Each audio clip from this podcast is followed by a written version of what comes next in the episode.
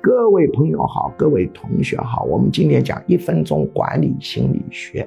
很多人呢都在跟我讲啊，我招销售员人员稳定性太成问题。十个新招的销售员，一年内流失率要达到百分之九十，这是非常普遍。你们知道为什么吗？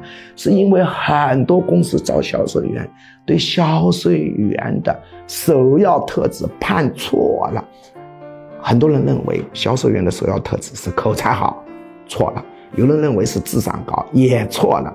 这个我做过三千个样本的分析啊，我是做数据，不要跟我谈经验。我这个数据显示，销售人员最重要的特质是抗挫能力，就是遇到挫折时情绪波动的幅度小啊，没什么理由，这就是数据做出来的。